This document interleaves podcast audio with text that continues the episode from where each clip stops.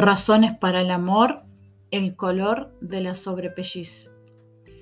Cuentan los historiadores que durante el mes de octubre de 1917, la Iglesia Ortodoxa rusa vivió una tremenda discusión sobre el color que debían tener las sobrepellices en las solemnidades litúrgicas.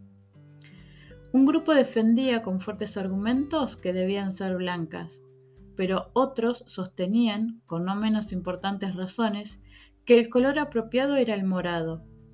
Y ninguno de ellos se enteró de que en aquel mismo mes se preparaba y estallaba la Revolución rusa, que iba a cambiar la historia de todo nuestro siglo.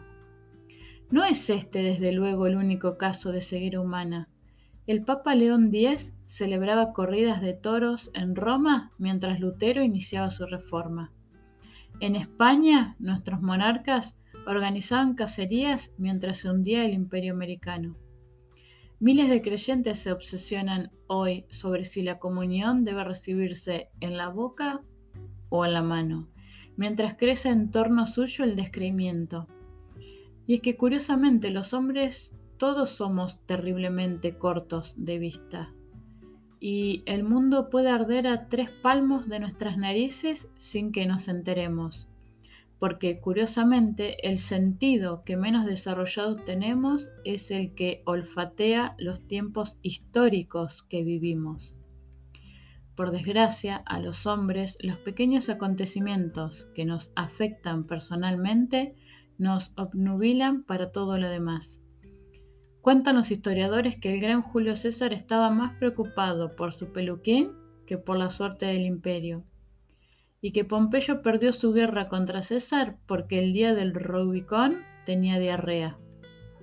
Cualquiera sabe que el día que nos duele una muela nos parece que el universo entero estuviera derrumbándose. Yo he meditado muchas veces sobre un pequeño dato de los evangelios que siempre me desconcierta aquel en el que cuenta que cuando Cristo murió, los soldados que le habían crucificado se sortearon su túnica. ¿Se la sortearon? ¿Con qué?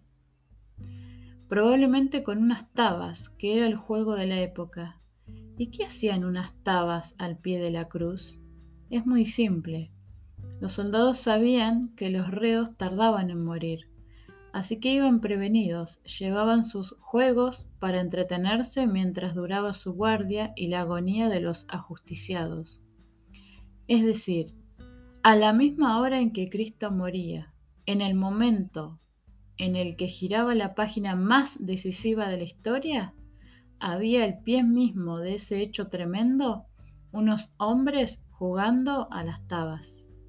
Y lo último que Cristo vio antes de morir fue la estupidez humana, que un grupo de los que estaban siendo redimidos con su sangre se aburría allí a medio metro. De todo lo que los evangelistas cuentan de aquella hora, me parece este detalle lo más dramático y también, desgraciadamente, lo más humano de cuanto allí aconteció. Los hombres estamos ciegos, ciegos de egoísmo voluntario. Y uno no puede pensar sino con tristeza en el día del juicio de aquellos soldados, cuando se les preguntara lo que hicieron aquel viernes tremendo y tuviesen que confesar que no se enteraron de nada, porque estaban jugando a las tabas. Pero ellos no eran más mediocres que nosotros. Todos vivimos jugando a las canicas encerrados en nuestro pequeño corazoncito, creyendo que no hay más problemas en el mundo que ese terrible dolor en nuestro dedo meñique.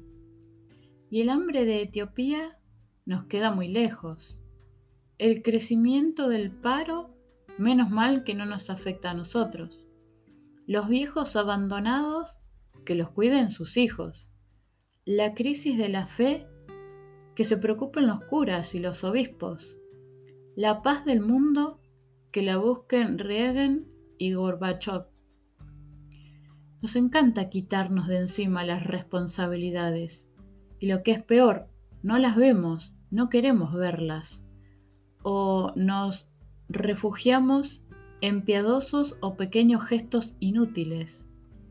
Es claro, Más fácil discutir sobre el color de la sobrepelliz que luchar para contener o, o clarificar una revolución. Es más sencillo rezar unas cuantas oraciones que combatir diariamente contra la injusticia con todos sus líos consecuentes. Más sencillo lamentarse de la marcha del mundo que construirlo. Y para construir hay que empezar a tener los ojos bien abiertos, conocer el mundo, tratar de entenderlo, olfatear su futuro, investigar qué gentes hay en torno nuestro luchando con algo más que dulces teorías, cuidar, cuando menos, la pequeña parcela que hay delante de nuestra alma. Todo antes que abrir la boca asombrados el día de nuestro juicio al descubrir que vivimos en la orilla de un volcán y ni nos enteramos. Razones para el amor, el color de la sobrepelliz.